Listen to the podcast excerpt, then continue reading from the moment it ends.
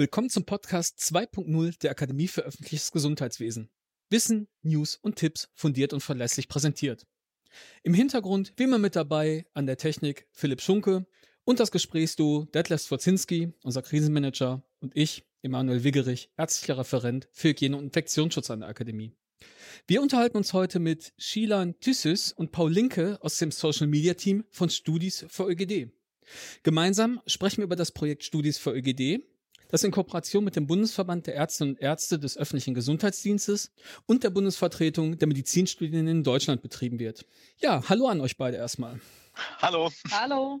Ja, Paul, vielleicht die erste Frage direkt an dich. Der ÖGD hat ja jetzt besonderes Interesse an Medizinstudierenden, weil sie die für das Gesundheitsamt gewinnen möchten.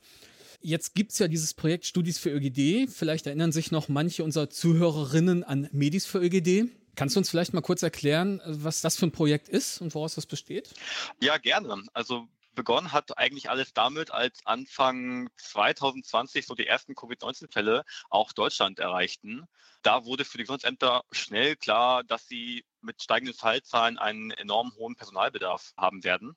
Und dieses Personal brauchte man eben zum Beispiel zum einen für die Durchführung von ja, nicht pharmazeutischen Maßnahmen zur Pandemiebekämpfung, also zum Beispiel Contact Tracing, für uns jetzt also Kontaktermittlung oder Kontaktnachverfolgung oder auch Fallermittlung. Andererseits aber eben auch zum Beispiel zur direkten Unterstützung der lokalen Gesundheitsämter. Die haben ja generell anfallende Arbeiten, also zum Beispiel abstreichen oder testen, aber auch die Eingabe von Daten oder eben die Sichtung von E-Mails. Und da kam es eben in Kooperation des BVÖGD und der BVMD zur Entwicklung einer Online-Plattform, wo sich sowohl Medizinstudierende als auch Gesundheitsämter registrieren konnten, um dann bei Bedarf zusammenzufinden. Und diese Plattform wurde dann Medis für ÖGD genannt, also wegen Medizinstudierende. Und diese hat dann eben Medizinstudierende an Gesundheitsämter vermittelt. Und dazu wurde das Projekt auch vom Bund finanziert und das Gehalt der Studierenden durch den Bund erstattet. Und aufgrund des enormen Erfolgs des Projektes wurde dann im Verlauf weitere Studiengänge zugelassen und ist daher auch in Studis für EGD umbenannt. Und auch wurde eben die Finanzierung durch den Bund fortgesetzt. Und das ist auch noch der heutige Stand des gesamten Projektes.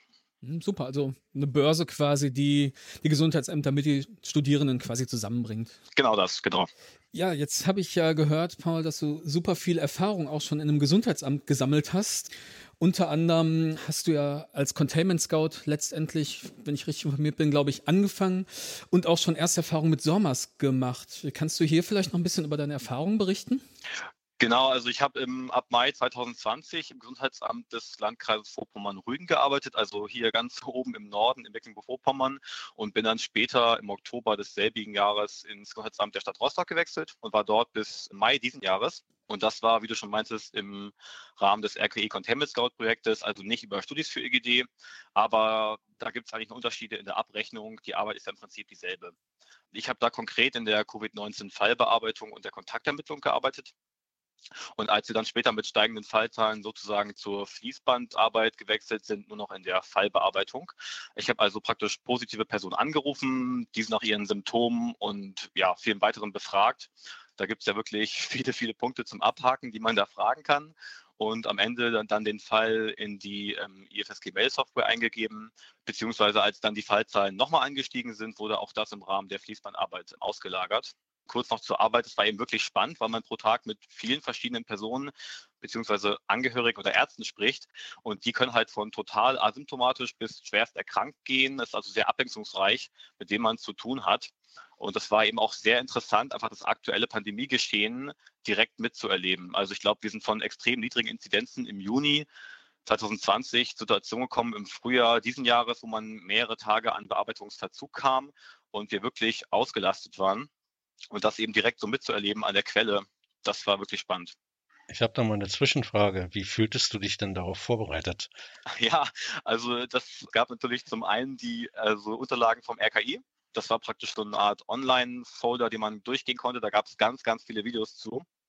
Das war alles sehr theoretisch, auch interessant, aber die eigentliche Einarbeitung, also wie man jetzt Fragen stellt, wie man überhaupt so ein richtiges Telefonat, das war einfach dann wirklich vor Ort. Ne? Also durch die Mitarbeiter, die haben einen da einfach dann daran geführt und das hat man einfach mit ja, Learning by Doing. Und das gut, hat gemacht. gut geklappt. Du warst zufrieden damit. Also für, für mich war das total super, weil wir gerade in MV ja auch, auch ganz geringe Inzidenzen hatten. Also wir hatten wirklich im Juni teilweise Wochen, wo wir so wenig Fälle hatten, dass wir uns wirklich darum streiten mussten, wer bekommt den jetzt. Das ist so im Nachhinein, kann man eigentlich kaum mal verstehen, weil dann ein halbes Jahr später ich glaube, da hatten wir alle genug Fälle zu tun. Also ich denke mal, das ging auch in anderen Teilen von Deutschland durchaus schwieriger, die Einarbeit. Aber bei uns war das eigentlich total entspannt. Mhm. Und dann warst du ja noch in Rostock, ne? Genau, das war ja auch das noch mit Sommers. Ich hatte dann im Prinzip noch Glück, dass ich im Frühjahr 2020 Sommers als Software kennenlernen konnte. Da hatten wir nämlich noch in Vorpommern-Rügen mit diesen altbekannten oder auch berüchtigten Excel-Tabellen gearbeitet. Ich glaube, davon hatten jetzt auch schon viele gehört in den Zeitungen und so. Und da haben wir uns irgendwie gefragt, wie man das gesamte Covid-19-Management jetzt effektiver gestalten kann, bevor eben die Fallzahlen so stark steigen. Und da kam es eben zum Entschluss, Sommers zu benutzen. Und da ich von dieser Software eben total fasziniert und begeistert war, habe ich mich da wirklich viel damit befasst und dann eben beim Wechsel nach Rostock vor Ort die Implementation von Sommers mitgeplant und war dann da auch Systemadministrator. Also es war eigentlich echt total praktisch dann der Wechsel. Also du hast schnell eine Karriere im ÖGD gemacht. Karriere würde ich jetzt nicht nennen, aber es war auf jeden Fall eine echt gute Zeit, ja. Ja, ja, Shilan, du hast noch keine Karriere im ÖGD gemacht, aber wie ist denn dein Blick auf den ÖGD? Vielleicht erzählst du uns aber erstmal, welche Rolle, welche Rolle du jetzt im Augenblick im Projekt machst und wie dadurch im Prinzip sich dein, dein Blick auf den ÖGD jetzt inzwischen geweitet hat. Denn du warst ja wahrscheinlich so ganz unbeleckt irgendwo am Anfang, oder?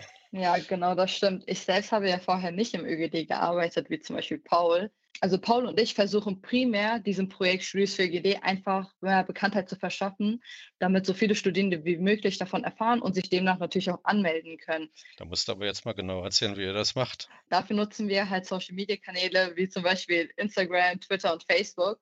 Aber natürlich versuchen wir es auch an Universitäten zu richten und wenn auf Social Media Kanälen Fragen auftauchen sollten, versuchen wir auch die ganzen aufkommenden Fragen zu beantworten. Deshalb lohnt es sich auf jeden Fall bei uns auf den Social Media Kanälen vorbeizuschauen.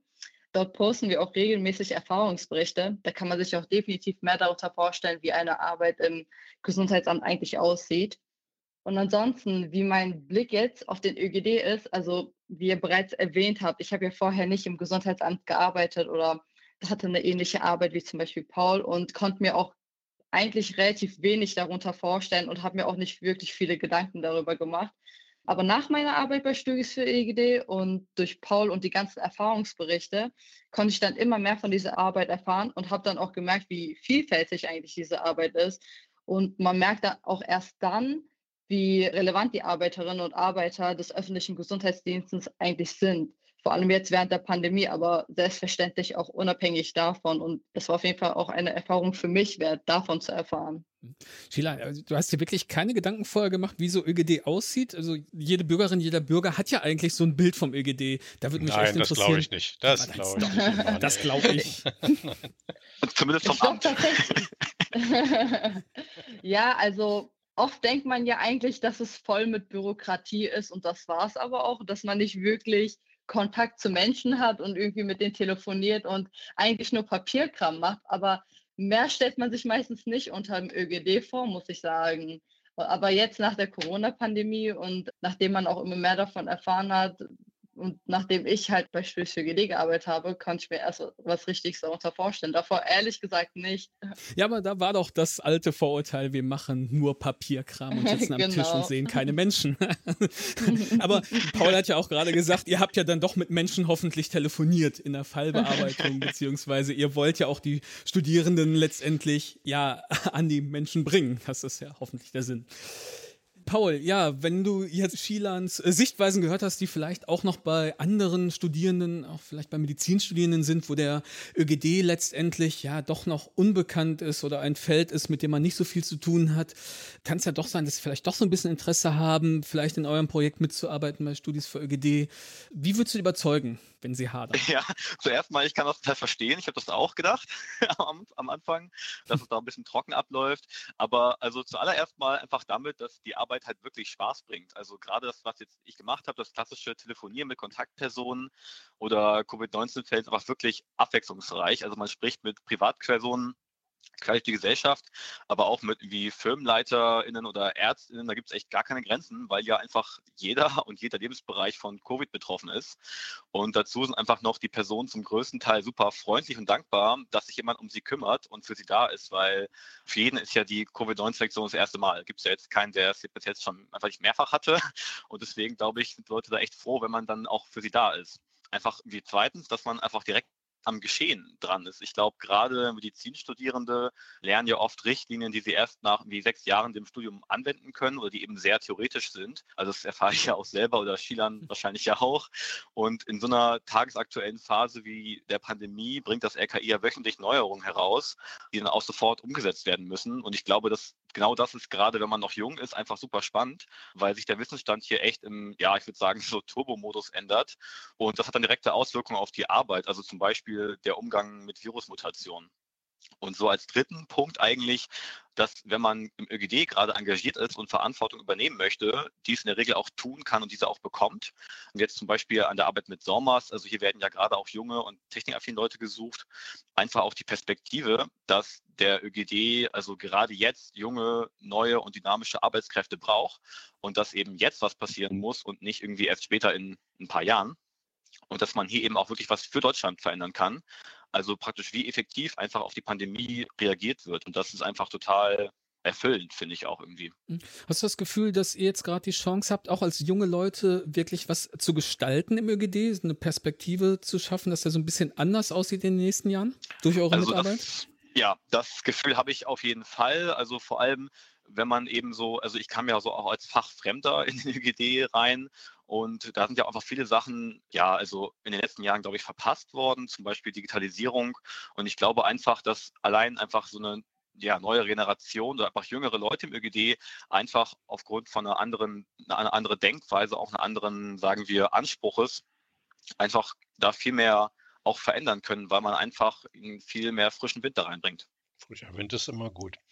Ja. Schilan, was müssen dann die Gesundheitsämter jetzt tun, um am Projekt mitzuwirken? Also die sind ja jetzt sehr in einer Drucksituation, wie wir alle wissen, mhm. immer ja noch irgendwo. Und äh, die tun sich auch, jetzt müssen wir auch noch Studis für ÖGD und Verwaltungsaufwand und so weiter. Mhm. Wie ist denn wirklich der Aufwand für die Gesundheitsämter? Ich meine, viele kennen ja das Projekt, manche haben sich aber vielleicht noch nicht getraut, darum überhaupt zu kümmern. Weiß nicht, wie die Situation wirklich ist. Kannst du ja vielleicht auch noch beschreiben. Aber was müssen Gesundheitsämter an Aufwand haben? Haben? Das ist, glaube ich, nochmal eine wichtige Fragestellung. Also tatsächlich haben Gesundheitsämter fast gar keinen Aufwand. Wir haben sogar ein sehr, sehr kompaktes Infoblatt erstellt für die ganzen Gesundheitsämter. Das heißt, die Gesundheitsämter müssen sich eigentlich nur bei uns formlos registrieren. Das geht auch einfach über die E-Mail info.bvögd.de. Und dann müssen die Gesundheitsämter für die Studierenden den Arbeitsvertrag hochladen die SV-Erklärung und die Immatrikulationsbescheinigung, die vorher aber vom Studierenden hochgeladen wird, was ja auch gar kein Problem ist. Und monatlich müssen eigentlich nur noch die Lohnabrechnungen hochgeladen werden, also spätestens bis zum Monatsletzten des Folgemonats. Das war es aber auch. Also eigentlich ist es gar nicht mit einem Aufwand verbunden. Das geht sehr, sehr schnell. Und wir haben auch die ganzen einzelnen Schritte auch nochmal kompakt zusammengefasst. Das heißt, wenn Gesundheitsämter Interesse daran haben, würden wir die Infoblätter sofort verschicken. Habt ihr auch eine Telefonnummer, wo man einfach nachfragen kann? Oder geht es nur per Mail? Also am besten ist es natürlich per Mail. Dadurch kriegt mhm. man auch eine viel schnellere Antwort. Okay. Haben die Gesundheitsämter Kosten? Weil das sind ja immer so die Fragen, ne, was kostet mich das, wenn ich jetzt Studierende haben will? Mhm. Also tatsächlich haben die Gesundheitsämter halt gar keine Kosten, weil das ja alles von Studis für ÖGD finanziert wird, beziehungsweise das wird vom Bund finanziert und Studis mhm. für ÖGD bezahlt dann die Studierenden. Deshalb ist das für die Gesundheitsämter mit gar keinen Kosten verbunden, außer sie wollen nochmal aufstocken. Also eine lokale Aufstockung ist natürlich möglich. Das heißt, man kann das Gehalt der Studierenden erhöhen, muss es aber nicht. Also der Stundenlohn beträgt dann zwischen 13 und 15 Euro für Studierende.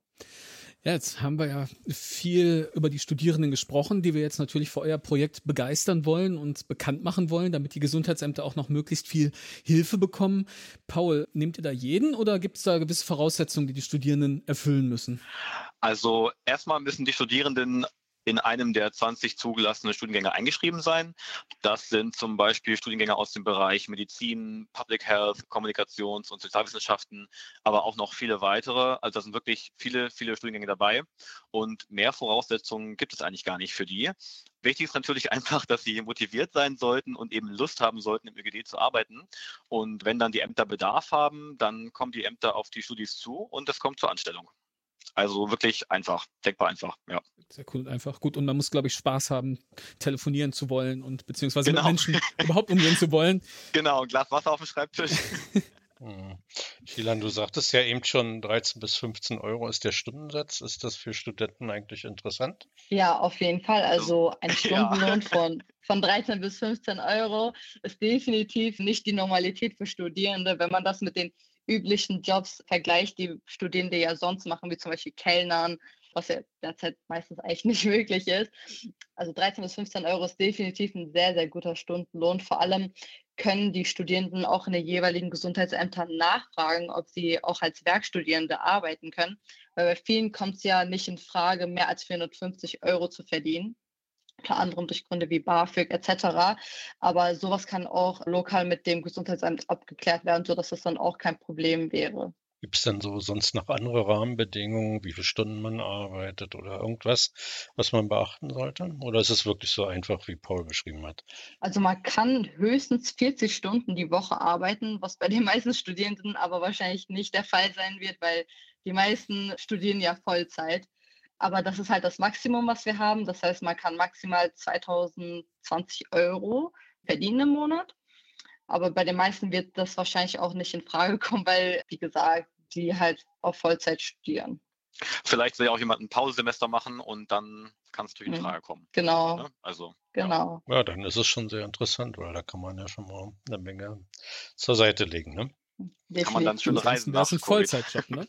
Ja, genau. Ja Emanuel, ich glaube, dann haben wir eigentlich alle Fragen beantwortet oder fällt dir noch was ein? Ich glaube auch. Ich würde gerne noch was probieren und zwar nochmal einen Aufruf an die Studierenden machen, so in einem Satz. Werbung für euer Projekt. Ja, ich kann ja mal anfangen. Also auf jeden Fall den ÖGD ausprobieren, einfach mal reinkommen und gucken, wie es ist, weil mich hat es total überrascht und ich muss sagen, ich bin echt begeistert davon. Also kommt vorbei, guckt euch's an und ihr werdet es nicht bereuen. Das war mehr ein Satz, aber ganz gut gesprochen. Shilan, hau raus. Ja, schaut auf jeden Fall auch mal bei uns auf unseren Social Media Kanälen vorbei. Dort könnt ihr euch auch nochmal überzeugen lassen von den ganzen Erfahrungsberichten, die wir haben. Und ich bin mir sicher, dass es für viele Studierende eine großartige Möglichkeit sein wird, im Gesundheitsamt zu arbeiten. Das war auch mehr als ein Satz und ich glaube, die Social Media Kanäle, Emanuel, sollten wir dann nochmal auch beim Podcast direkt erwähnen. Ne? Ja, die werden wir in den Show Notes, genau wie die ganzen E-Mail-Adressen, sicherlich auch nochmal den Zuhörerinnen und Zuhörern So visualisieren. für, ne? So.